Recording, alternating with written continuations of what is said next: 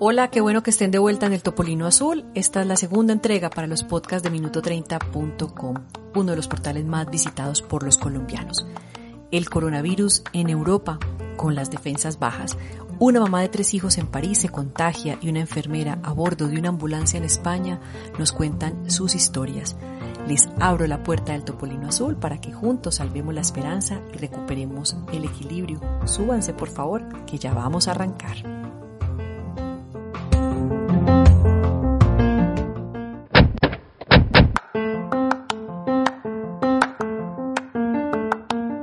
Ya, con todos a bordo, comenzamos este viaje con dos mujeres, dos invitadas que nos reciben desde París y desde Valencia, en España, son Nuria y Montserrat.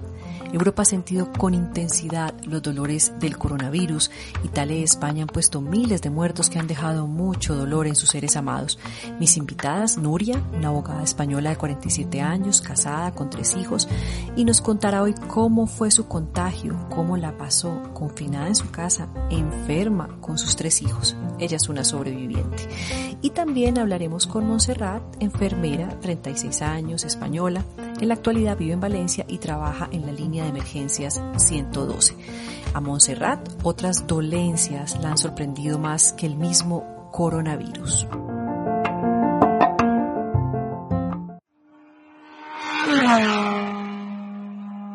Hola Nuria, hola Monse, para mí es una dicha saludarlas desde Medellín, en Colombia. Un abrazo enorme desde la distancia para las dos. Muchísimas gracias Lina por la invitación. Muchas gracias Lina. Nuria, Empiezo contigo, una mamá de tres hijos, abogada, muy trabajadora, recordemos que está en París, en Francia. ¿Cuándo te enteraste que tenías coronavirus y sobre todo qué síntomas te alertaron, Nuria? Sí, pues mira, Lina, yo eh, realmente eh, me empecé a dar cuenta mm, justo cuando el, confinamiento empezó aquí en Francia, que empezamos, eh, nos, nos, confinaron el 17 de marzo y, esa semana eh, mi hija, una, mi hija pequeña de 11 años, la verdad es que tosía bastante. Yo a los dos o tres días empecé a toser, pero ahí todavía, no sé por eh, por optimismo mío, no me decía, bueno, tosemos, pero no tiene por qué ser el COVID, ¿no? Eh, y ya el fin de semana de esa primera semana de confinamiento sí me sentí bastante cansada y, y realmente pues fue cuando eh, empecé a estar realmente mal, con, con fiebre eh, y con, con síntomas eh, pues como un poco de como una gripe, efectivamente es lo, un poco lo que dicen. Y ahí ya mis sospechas digamos que tomaron bastante, bastante importancia. Nuria, dicen que, que, es una fiebre muy distinta a las fiebres que, que, nos da a veces por infecciones. Es muy intensa y, y cómo hiciste para convivir con tres hijos y tu esposo. ¿Ellos se contagiaron también? ¿Tú estuviste en un hospital o estuviste en la casa? No, realmente yo me, quedé, estuve como dos semanas bastante mal y eh, durante todo el tiempo estuve en casa. Eh, lo que sí hice en cuanto ya vi que, efectivamente no era un, simple catarro, una simple gripe, eh, sino que era algo más, contacté con mi médico y, digamos que él pidió un detalle de todos los síntomas que tenía. también hice un, rellené un cuestionario, un cuestionario que habían puesto en línea para, para saber un poquito más si tenías, eh, digamos, eh, llamar a un médico o si, si tu estado era un poco más grave. y rellenando ese cuestionario me di cuenta que tenía varios síntomas que por lo visto se atribuyen al COVID, ¿no? Entonces, entre, aparte de cansancio, tos, pero realmente la tos tampoco es que fuera mucha, pero sí tuve fiebre, una fiebre bastante fuerte no te lo vas a creer, pero mm, no tenía termómetro en ese momento y mi marido intentó buscar en las farmacias y no quedaban termómetros, con lo cual eh, no, no, nunca supe qué, vamos, cuánta, cuánta fiebre tuve pero el caso es que sí era fuerte porque, bueno, pues porque lo notas, lo notas que estás muy mal, eh, sudas, eh, tienes eh, escalofríos, y, pero aparte de, aparte de la fiebre tenía otros síntomas como, por ejemplo, la pérdida del sabor, del gusto y del, y del olfato.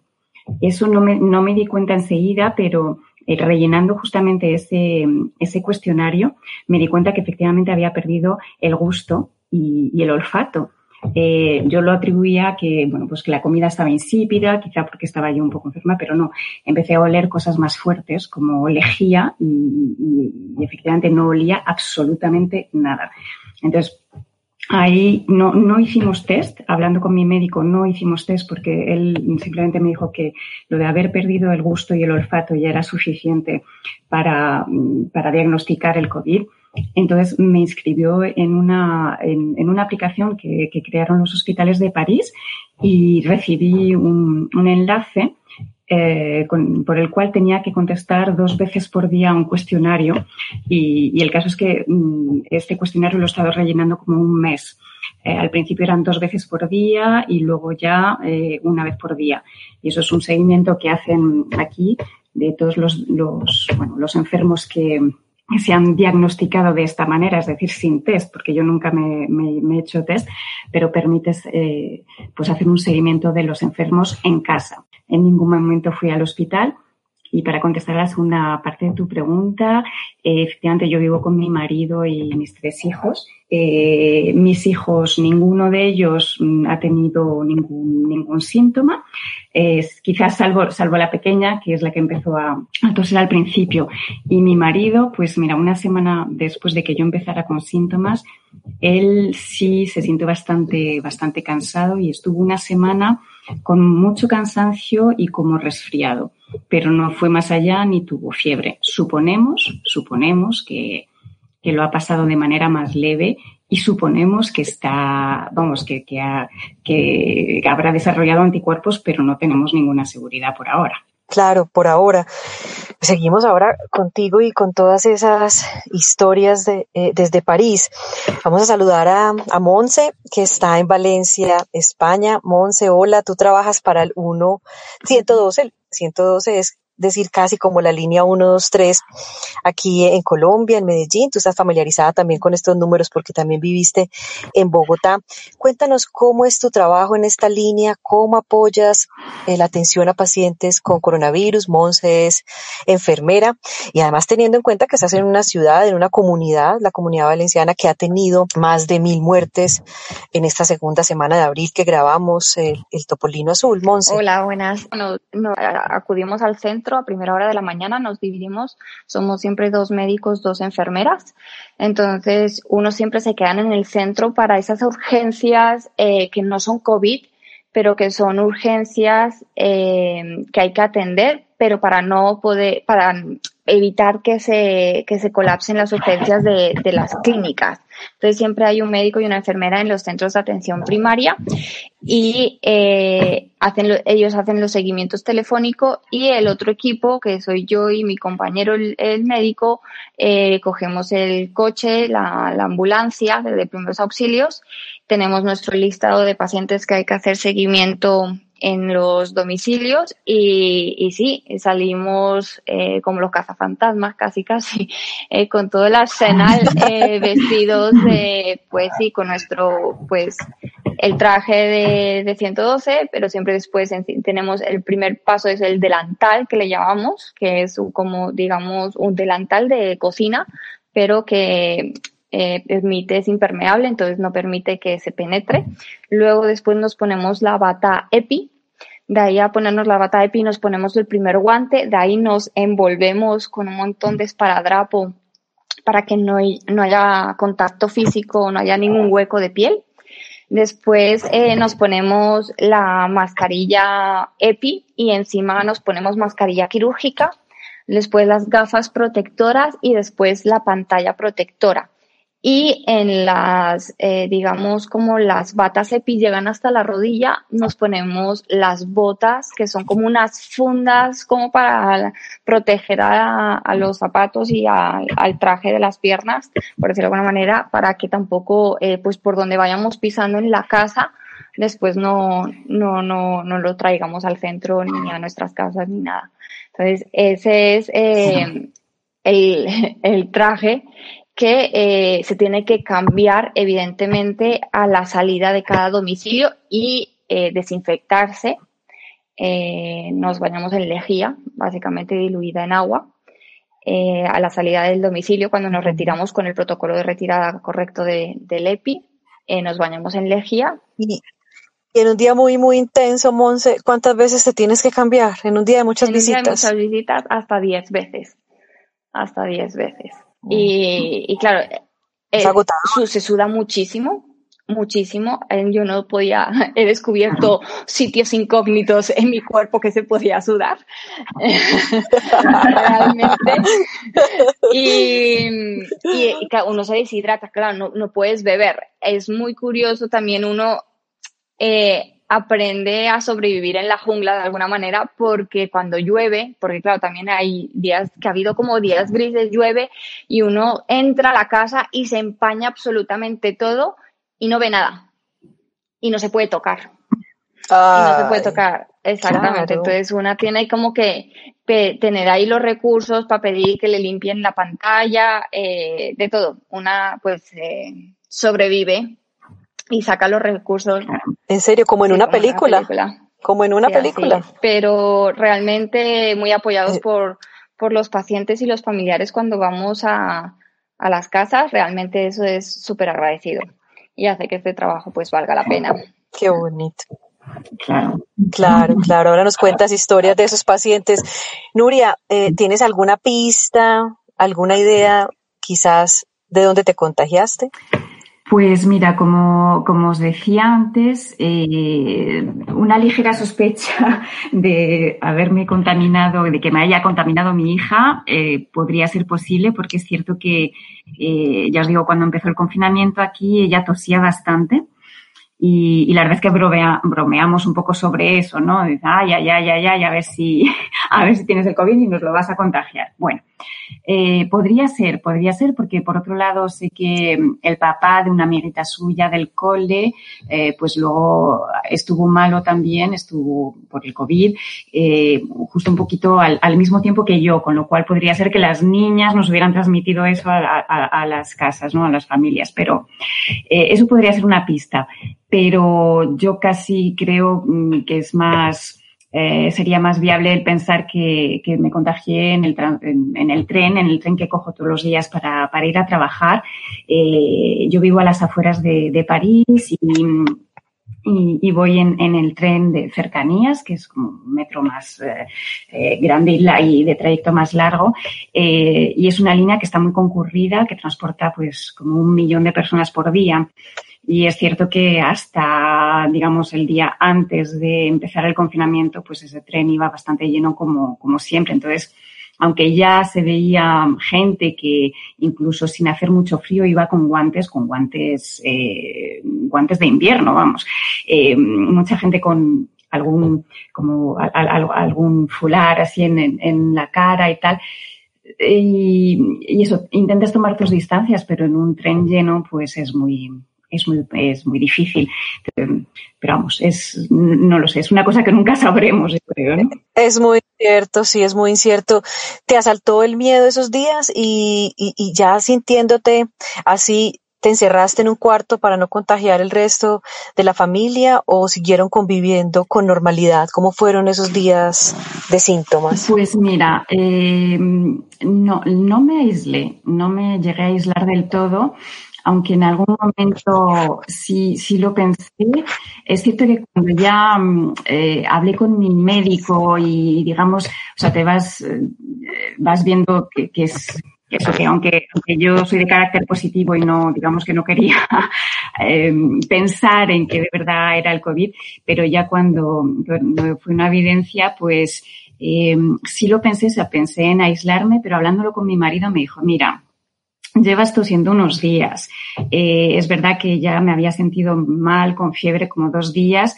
Eh, y cuando hablé de, aislarme en un cuarto, dije, si, si, si nos lo has contagiado, nos lo has contagiado ya. Y de hecho, toda la casa tiene que estar contagiada. Entonces, no, no me aislé, no me llega a aislar y me decía mi marido, mm, y además casi ya es preferible que si nos tenemos que contaminar, que nos contaminemos ya y, así lo habremos pasado.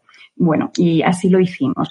No me aislé del todo, pero sí es cierto que eh, estaba básicamente en mi cuarto porque, bueno, pues porque mi estado tampoco me permitía eh, estar paseando. Y, y, miedo, pues no, o sea, pero no, no, no tuve miedo, pero porque de la misma manera que al principio decía, no, hombre, no, esto no es el COVID, eh, pues de esa misma manera pensaba, bueno, pues lo voy a pasar y ya está.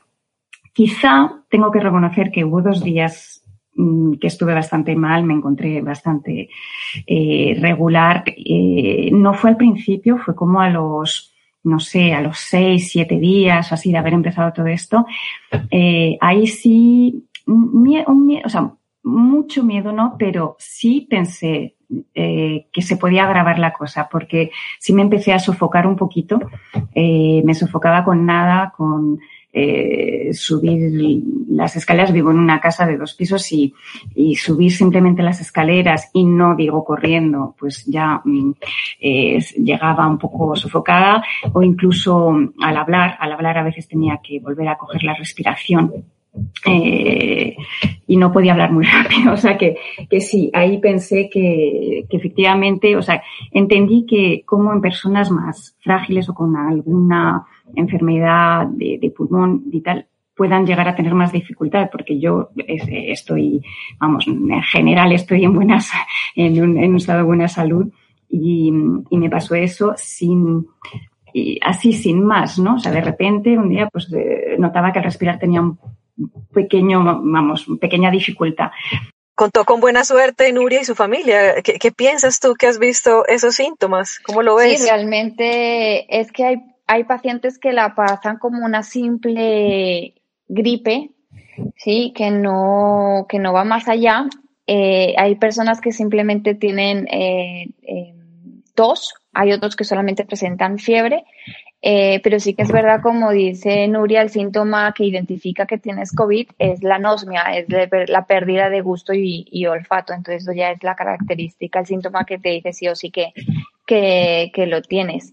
Entonces, pero sí, por pasarlo solamente dos semanas fue, fueron, sí, pasó rápido, es de, fue light, realmente súper bien. Una, una, una mujer bien, bien valerosa. Monse, eh, contándonos ahora todas esas anécdotas de Casa Fantasma y de caretas empañadas y qué paciente recuerdas o qué circunstancia te ha marcado el corazón y la vida por estos por estos días? Pues realmente es precisamente lo que me está impactando más, más que los casos del de, de, pacientes con coronavirus, son creo que es como el efecto colateral, que son otros casos de otros pacientes que estamos viendo de urgencia, que es la gente joven. Eh, tenemos muchos casos de crisis de ansiedad, crisis de, de pánico, eh, de no manejar eh, realmente, pues creemos que la, la, incertidumbre de todo de lo que va a pasar a continuación. Pero el caso que más recuerdo es un chico de 32 años que nos llamaron eh, la hermana de urgencia que teníamos que ir al domicilio porque estaba empotrado en la cama, estaba congelado en posición fetal, que no, no podía ni moverse ni reaccionaba, estaba completamente en, en shock. Eh, entonces, sí, realmente lo que más me está impactando eh, en esta convivencia de, con el coronavirus, los casos, es que esta gente joven, si realmente, eh, digo gente joven porque todos somos gente joven, estamos preparados para vivir con la, con esta incertidumbre, eh, sabiendo que, pues, haciendo conciencia ya después de un mes y medio ya encerrados de que pues la vida me he dado cuenta que es lo único que está en constante cambio y movimiento y que no se va a poder tener las cosas bajo sí. control. Y, y, ese muchacho al que llegaron, que estaba en posición fetal, era, estaba teniendo una, una crisis, crisis, de, pánico, pánico. Correcto, sí. Ahí ya actuamos bajo el protocolo para ese tipo de patología y ya empezó a, a reaccionar. Pero el, el, ha habido un creciente, eh, digamos, casos eh, en el, y prescripción evidentemente de pues benzodiazepinas, ¿no? Ansiolíticos para eh, muchos casos que la gente no puede estar durmiendo por la noche, no duerme bien, eh, se despierta de madrugada, eh, tienen muchas pesadillas, hay muchos casos de que pues que empiezan a tener pesadillas y el run run en el siempre nos dicen tengo unas mariposas en el estómago, no puedo respirar, eh, pero más que el caso de pacientes con coronavirus, son pacientes que están alrededor, que conviven con el, con el coronavirus o con el, con el confinamiento o con el confinamiento. Exactamente. Así es. Qué interesante. Quizás eso, Nuria, también sea un salvavidas tuyo. Tu mente estaba bien tu mente era positiva, tu mente estaba tranquila y dicen que cuerpo y mente no se separan nunca. Sí, sí, o sea, yo creo, como os he dicho, yo suelo ser positiva y sí es cierto que justo cuando empezó el confinamiento eh, sí, sí tuve un poco de angustia, la verdad, una angustia no, o sea, no por el hecho de quedarme yo en casa y, y, bueno, la primera semana pues fue difícil organizar a los niños, el colegio, el trabajo, pero bueno, al fin y al cabo, la, los, no sé, la gente somos, somos muy adaptables y a todo, a todo nos, nos terminamos adaptando, aunque al principio yo reconozco que un poco de angustia sí tuve, y de hecho al principio tuve también un poco de presión en el pecho, así como notaba como una presión en el pecho y pensé, lo, lo, lo achaqué a la angustia de la situación en general, ¿no? Ya sabía que en España estaba la gente confinada, justo nos, nos lo anunciaron aquí en Francia y, ya tomé conciencia de eso y dije, y esto es, va a ser igual, o sea, va a pasar lo mismo en todos los países y que fuera a nivel tan general me, me angustió, me angustió la situación y, y, noté esa, como esa presión en el pecho que luego, luego resultó que, vamos, así a toro pasado, eh, sé que eh, no, no solo era la angustia, sino que ya tenía como un poco de presión en el pecho porque, porque a los dos o tres días caía enferma ¿no? del COVID. O sea que era un poco todo relacionado, pero, eh, pero una vez enferma, pues no, o sea, no, no, digamos que ya habíamos cogido un poco el ritmo de, del confinamiento, de las clases, de tal y cual, y nos habíamos mentalizado que no teníamos que salir. Entonces, no, en ese momento no estaba angustiada y suponía que tarde o temprano iba a pasar la cosa. Tarde o temprano, eso esperamos todos, que tarde o temprano pase esta cosa. Monse, tú volviste a la enfermería, la habías dejado por unos años para darle vuelo a otros proyectos. Sentada en tu casa cuando regresaste a España, dijiste, ese es el momento de volver y ayudar. ¿Cómo fue eso? ¿Cómo tocó la puerta, toc, toc, la vocación en ese momento? Pues si me lo llegan a decir el año pasado, a finales del año pasado, que yo me regresaba a España con un proyecto nuevo y que me volvería a ser enfermera y que íbamos a estar confinados, pues me río, la verdad. Eh, no, no, me lo, no me lo hubiera creído. Pues la verdad es que yo llevaba un mes y medio, yo aterricé eh, para febrero eh, en España, en Valencia, para un proyecto para trabajar para Sesderma, una compañía dermocosmética. Y después de un mes y medio trabajando, eh, nos dicen, eh, nosotros nos confinamos el 14 de marzo. Y básicamente una semana después, la compañía nos dice que, que entramos en ERTE. ERTE aquí es como que te despiden provisionalmente porque va a haber el confinamiento, entonces eh, no va a haber trabajo y al, ya cuando se levante, digamos, la crisis, mm, te vuelven, eh, vuelves a trabajar. Eh, entonces, eh, yo que soy una persona activa, dije aquí sentada mirando al techo, yo sola en este apartamento, eh, ¿qué hago? Y, y nada, y vi en las noticias, escuché que hacía falta personal sanitario por la avalancha de personas infectadas, que no había suficiente personal sanitario para poder dar el, eh, el servicio adecuado, que además, pues, eh, pues el personal que está, enfermeros, médicos, etcétera, están haciendo doble turno, no tenían días de descanso que estaba incluso llegando personal de Francia, enfermeras de Francia, estaban llegando enfermeras de Latinoamérica.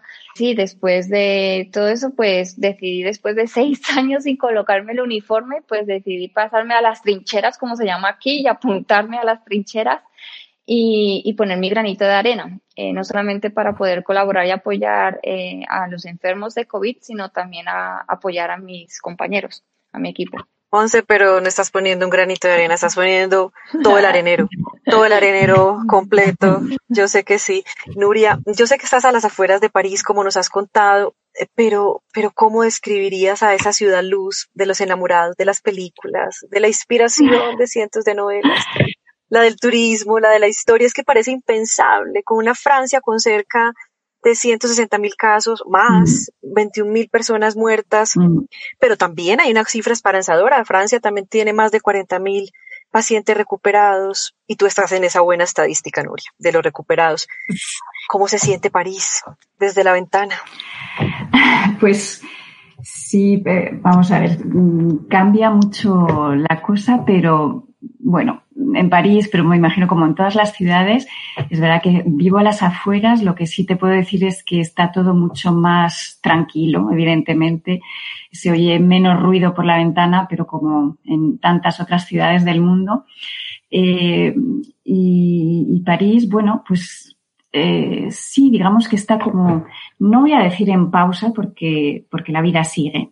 La vida sigue y lo que sí es cierto es que eh, sí me llegan imágenes pues, de amigos que viven dentro de París, en el París centro, con, con calles totalmente desiertas, que es, parece increíble, como tú dices, parece increíble. Es cierto, desde el confinamiento tenemos un sol espléndido, un sol espléndido, con lo cual hay, fotos preciosas de, calles de París eh, sin nadie, sin un coche, que eso es muy raro. Y, entonces, pues, pues, pues sí, es, es bastante atípico, eh, pero, pero bueno, por otro lado, la vida sigue y la imagen de la, de la ciudad de París, de la ciudad de los enamorados, en este último mes ha estado muy bonita por ese sol que hemos tenido, la verdad. ¿Ustedes creen, creen de verdad que esto nos cambiará como personas? Mi, mucha gente llegada me dice que que no cree que en un año, dos años volveremos a ser los mismos, tendremos la misma vida loca, caótica, sin tiempo, acelerada. ¿Ustedes qué creen? ¿Que seremos una humanidad distinta? ¿Seremos mejores personas cuando ello, esto haya pasado? Pues esta pregunta precisamente nos la hicimos un amigo y yo y llegamos a la siguiente conclusión. Y pensamos que muy pocos en el silencio de su persona pues tendrán un crecimiento personal Creemos que es gente que ha estado trabajando y que venía trabajando hacia adentro, haciéndose introspección y que se han dado cuenta de que tienen que hacer cambios de perspectivas. Creemos que habrá otros que se han dado cuenta que vivían con mucho estrés y que pues que realmente no hacía falta vivirlo así. Pero creemos que la gran mayoría de la gente consideramos que no va a cambiar por una sencilla razón y es porque esto aquí en España está tocando los bolsillos. Y si esto sucede cuando, si esto sucediera, si no peligrase pues tu seguridad económica para pagar tu casa y tu comida, entonces creemos que sí que existiría o que hubiese, existiría y que hubiera un crecimiento personal a otro nivel. Entonces, muy seguramente no creemos que habrá ido la conciencia necesaria para, para, para, ese cambio y que cuando hayan vuelto a tener, cuando volvamos a tener la, la estabilidad financiera, pues habremos vuelto al hábito de siempre. Esa es como la conclusión que llegamos en, en estos días. Está bien. Nuria, ¿cuál crees que es tu conclusión? Pues, eh, o sea, en parte comparto, comparto la, la, conclusión a la que llegaron Monse y su amigo, y es decir, que eh, el humano tenemos una gran capacidad de, de, adaptación, entonces ahora nos adaptamos al confinamiento, pero como decía Monse, en cuanto todo esto pase y poco a poco, tarde, el tiempo que tarde, volvamos a la normalidad, eh, quizá volvamos a retomar nuestros hábitos de, vida, vida loca, estresada y exagerada, ¿no? Un poquito como llevábamos. Pero sí pienso que algo habrá quedado y de, todo esto mm, cojamos lo, positivo si podemos, y es que eh, yo, vamos, con muchos amigos coincidimos en que, en que este, este periodo de confinamiento obligado nos ha permitido también centrarnos un poco en, en, en, ciertas cosas en las que no, poníamos atención, simplemente eh, disfrutar de, los, de, cosas muy simples como estar más con la familia, escucharnos más los unos a los otros. Em, cosas, pues eso, muy sencillas que por la vida que llevábamos a lo mejor no. Eh, con, también yo creo que también se ha desarrollado una solidaridad eh, pues mira, el caso de Monse es muy, es, un ejemplo claro, ¿no? De, pues volver a las trincheras, creo que dijiste antes, Monse. Sí, correcto. Eh, claro, yo, bueno, también conozco a gente que se ha puesto a coser, a coser para hacer mascarillas, a hacer batas, en fin, hay sí, en, cierto modo, eh, ha nacido una solidaridad que a lo mejor, pues, pues eso no hubiera nacido de otra, de, otra manera. Eh, y para ciertas personas, yo creo que sí algo, algo positivo quedará. Claro, y sí, así sea eh, que esas personas las podamos contar en los dedos de la mano y sean cercanas a nosotros y hagan parte de nuestro mundo, pues ya hemos ganado. Acostumbramos lanzar un salvavidas de esperanza. Yo quisiera preguntarles a ustedes, ¿a quién le lanzan un salvavidas de esperanza? Nuria, comenzamos contigo. Pues eh, vamos a ver, quizá mi salvavidas de esperanza eh, lo lanzaría a aquellas personas que por este momento que vivimos de confinamiento, que puede ser estresante y de desesperación, pues eh, les diría que, que, sí, es un, es un, momento extraño el que vivimos, pero que mm, el, ser humano siempre ha tenido recursos para superar todo, todo momento difícil y que estoy segura eh, de que todo va a salir bien. Entonces, simplemente un poco de paciencia, eh, de autocontrol para pasar este momento, este momento lo mejor posible, disfrutando de lo más simple que tengamos al, lado, no importa el qué, eh, porque vamos a salir de ello y, y, de eso estoy segura. Gracias, Nuria, por ese salvavidas. Pues Monse. mi salvavidas iría a los familiares de los afectados por COVID que no pueden estar compartiendo con ellos, que los que están ingresados en los hospitales que no pueden compartir esos momentos que uno siempre quiere estar cuando uno está enfermo, es como siempre acompañado de su mamá, sí, o de, o sea, de su pareja, y que en estos momentos pues los tienen que estar pasando incluso con personas como que vamos disfrazadas y que no nos pueden ver la cara, pero que con el, el mayor de los gustos y con todo el amor, pues estamos a, a su lado para poderles hacer compañía. Gracias, Monse. Pues mi salvavidas de esperanza es para los niños, porque tienen una capacidad inmensa para adaptarse a estas circunstancias, la han tenido y nos enseñan todos los días. Y aunque extrañan a sus abuelos, a sus primos, a sus amigos, la guardería, el colegio, todos los días se les ve generalmente felices. Entonces mi salvavidas de esperanza es para ellos. Así que a las dos, muchas gracias por haber estado en este top Muchas gracias, Lina. Muchas gracias, Lina. Thank.